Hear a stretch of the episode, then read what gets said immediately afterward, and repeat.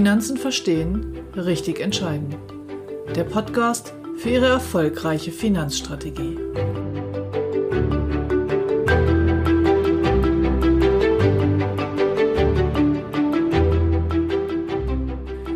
Heute geht es um Nachhaltigkeit in der Geldanlage. Genau genommen um Nachhaltigkeit in der Finanzberatung. Und was bedeutet das für die Kunden?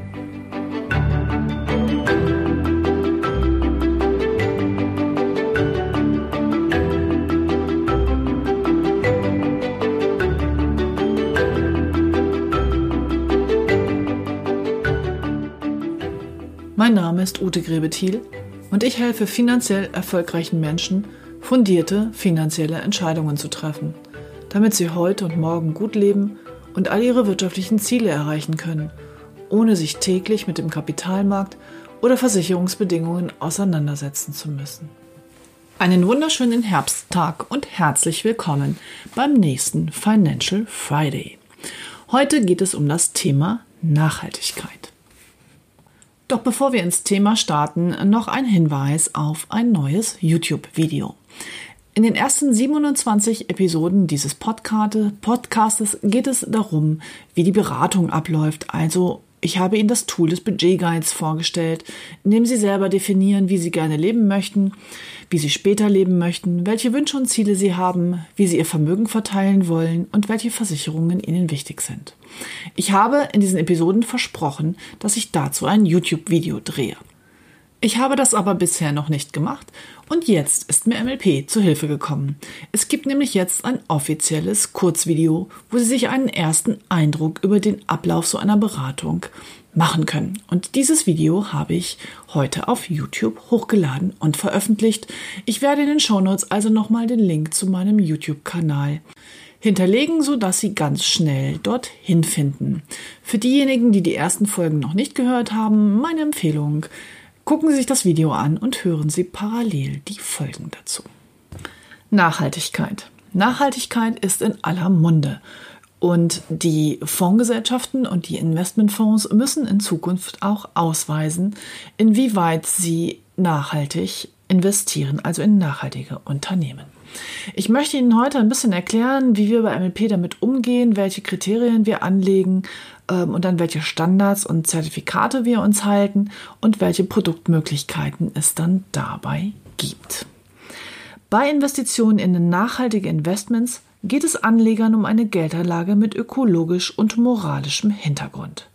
Nachhaltige Anlagen berücksichtigen daher neben den Einflussgrößen Rendite, Risiko und Liquidität auch Faktoren wie Umwelt, Soziales und Unternehmensführung. Ich biete in diesem Segment Vermögensverwalter, Segment Themenfonds und ETFs an.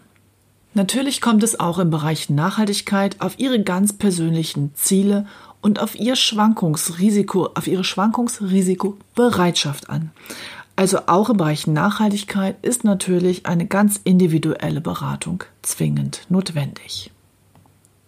Um nachhaltige Investments einordnen zu können, hat sich als Branchenstandard die ESG-Bewertung etabliert. E für Environment, S für Social und G für Governance. Das heißt Umwelt, Soziales und die Unternehmensführung.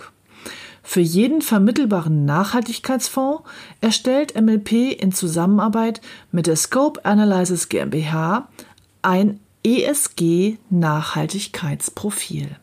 Ich werde auf meinem Blog, auf meiner Homepage-Seite ein Dokument ähm, veröffentlichen, wo die Begrifflichkeiten dieses ESG-Profils nochmal erläutert werden. Und jeder Kunde bekommt bei uns für jeden Fonds, den er wählt aus dem Nachhaltigkeitssegment, ähm, genau dieses ESG-Profil speziell für den Fonds. Die Ausrichtung der Fonds wird in Form von Tortendiagrammen dargestellt. Je mehr Fläche gefüllt ist, umso stärker ist der Fokus auf diese Kategorie gerichtet.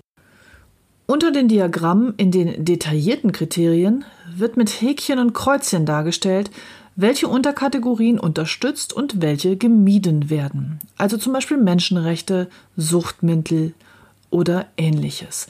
Das heißt aber auch, wenn bei einem Fonds ein Kreuzchen gesetzt ist in einem bestimmten Bereich, dann könnte der Fonds dennoch in geringem Maße Investitionen in diesem Thema vornehmen. Wenn man es also ganz genau wissen möchte, muss man bei jedem Fonds einzeln hingucken. Zusätzlich werden sogenannte Umsatztoleranzen ausgewiesen, die darstellen, welche Toleranzen in Bezug auf das jeweilige Kriterium gelten, um das Anlageuniversum nicht zu stark einzuschränken. Diese werden bei denjenigen Kriterien ausgewiesen, bei denen die Ausweisung quantifizierbar und sinnvoll ist. Der Ausweis findet in Prozentschritten statt. Nicht alle detaillierten Kriterien fließen mit den gleichen Werten in die Berechnung des Tortendiagramms ein. Die werden nach Relevanz gewichtet. Detaillierte Informationen können Sie den jeweiligen ESG-Nachhaltigkeitsprofilen, die zu den einzelnen Fonds gehören, dann entnehmen. Wir bei MLP führen die Beobachtung des Marktes und die Selektion und das Monitoring der einzelnen Fonds mit Hilfe von Scope Analysis GmbH durch. Die Bewertung und Auswahl der Anlagen erfolgt auf Basis eines qualifizierten Selektionsprozesses. Ich nehme Sie so detailliert mit hinein in diesen Prozess, weil es mir ganz wichtig ist, dass Sie da draußen wissen, dass wir nicht einfach hier würfeln, welche Fonds wir auf unsere Plattform holen, sondern dass wir uns wirklich sehr, sehr intensiv Gedanken machen, welcher Fonds welche Inhalte und welche Qualitätskriterien mitbringt, bevor wir ihn wirklich in die Beratung aufnehmen und auch den Kunden anbieten. Die Kernkriterien für die Investmentfonds im Nachhaltigkeitsbereich sind ein nachvollziehbarer, in sich schlüssiger Investmentansatz. Ein aussagekräftiger Performance-Nachweis von mindestens fünf Jahren. Und dazu gehört natürlich auch Qualität und Stabilität der Performance sowie eine dem Investmentansatz und Aufwand angemessene Vergütungsstruktur. Hierzu möchte ich nochmal sagen, dass gemanagte Fonds mehr Gebühren beinhalten als ETFs. Das ist, denke ich, allgemein bekannt. Das macht sie aber deshalb nicht schlechter. Diese ganze Kostendiskussion führt in der Regel nicht weiter, denn es geht ja darum, wirklich mal zu gucken, was passt zu Ihnen, wie funktioniert das und eine Beratung ist natürlich auch etwas wert.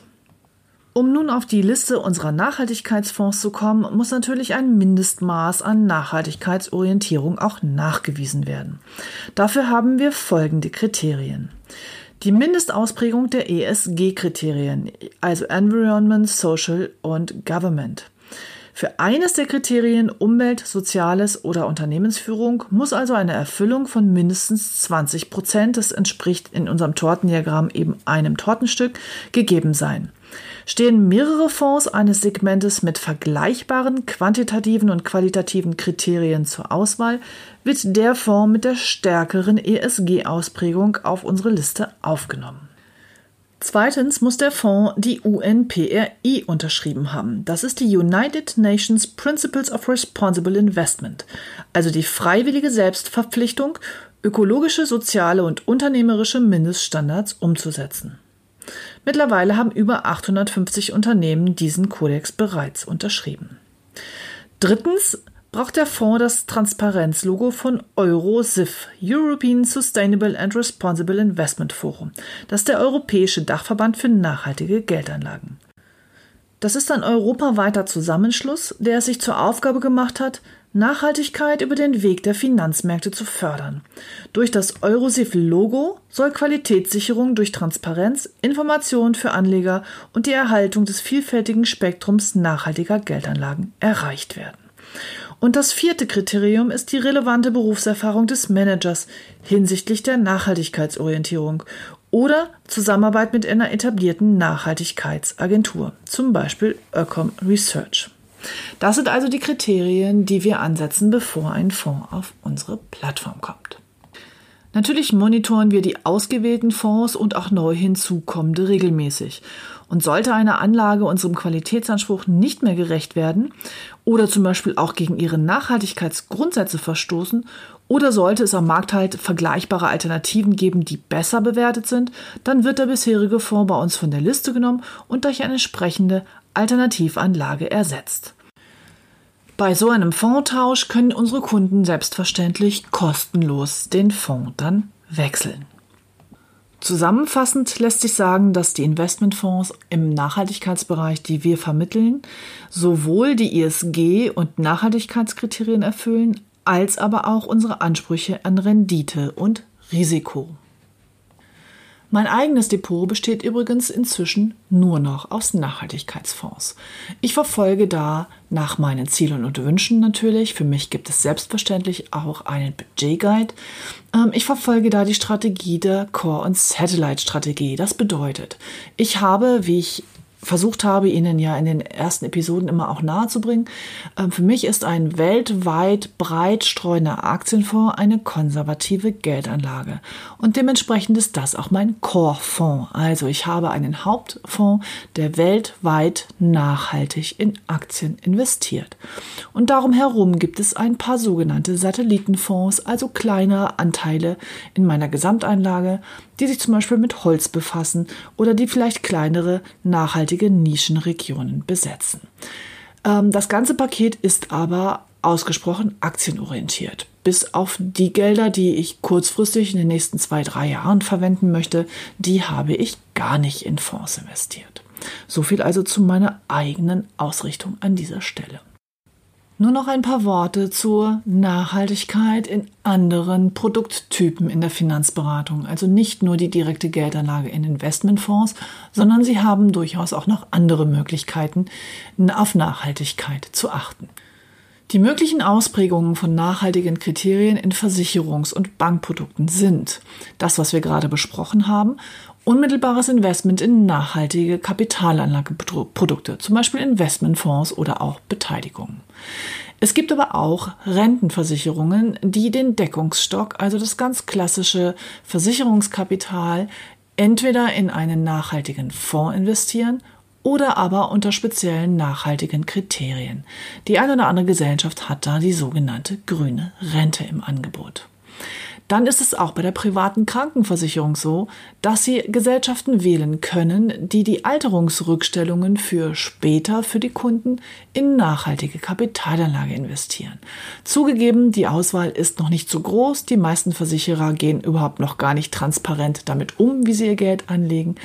Aber ganz wichtiges Kriterium, kleiner Schlenker, die private Krankenversicherung bildet im großen Maße Altersrückstellungen für ihre Versicherten und einzelne mittlerweile das auch im nachhaltigen Bereich.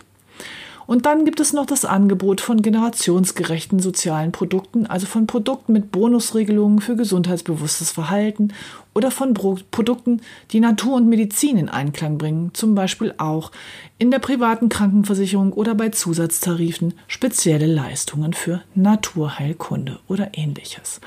Der die Nachfrage der Kunden wird immer größer. Also hier ist die Achtsamkeit, die Sensibilität für diese Dinge da stark gestiegen. Und die Produktgeber kommen dem so nach und nach auch entgegen und nach. Also da wird es sicherlich in Zukunft immer mehr Möglichkeiten geben. Soweit heute also zum Thema Nachhaltigkeit. Sie sehen, das ist alles relativ komplex. Ich möchte einfach nochmal darauf hinweisen, dass ich es nicht für sinnvoll erachte, mit einfachen Pauschallösungen in die Welt hinaus zu schießen. Im Moment ist gerade wieder die Diskussion, ob es im Anlagebereich eine DIN-Norm geben soll. In meiner Welt soll es das nicht, weil Menschen sich nicht in DIN-Normen pressen lassen. Es gibt kein richtig oder falsch, es gibt nur passend oder unpassend. Und was zu ihnen passt, das kann man nur feststellen, wenn man sich intensiv mit Ihnen als Kunden auseinandersetzt, viele Fragen stellt und versucht wirklich zu verstehen, was Ihnen wichtig ist und was für Sie Bedeutung hat. Deshalb ist in meiner Welt die persönliche Beratung nicht ersetzbar, weder durch Roboter noch durch die Norm noch durch sonst irgendetwas. Und damit möchte ich nochmal darauf hinweisen, dass Sie mich gerne kontaktieren und wenn Sie wollen natürlich auch buchen können. Ich biete Ihnen an, dass man zunächst mal telefoniert, ein kostenloses Telefonat, selbstverständlich kostenlos. Sie wissen ja, dass ich mein Geld bei Abschluss mit Provisionen verdiene. Und dann können Sie gucken, ob ich zu Ihnen passe, ob ich Ihren Erwartungen entspreche und ob ich Ihnen vielleicht einen Mehrwert bieten kann. Der nächste Schritt wäre dann, dass wir, und da ist es völlig egal, wo Sie leben, ob in Hannover in der Nähe oder woanders, dass wir online die Budgetberatung oder auch einfach eine Anlageberatung durchgehen können. Wenn Sie Fragen haben, wie immer, schicken Sie sie mir per E-Mail. Meine Kontaktdaten finden Sie in den Show Notes und ähm, wenn Sie meinen Namen googeln, finden Sie die auch überall. Stellen Sie mir Fragen, vereinbaren Sie einen kostenlosen Telefontermin und dann sehen wir weiter.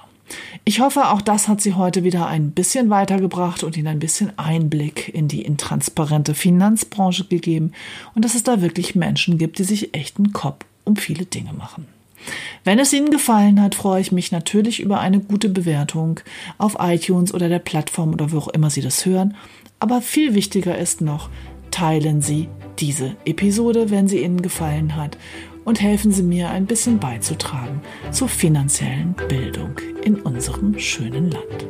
Ich wünsche Ihnen eine schöne Woche, bis zum nächsten Freitag und verbleibe Ihre Ute Grebethiel.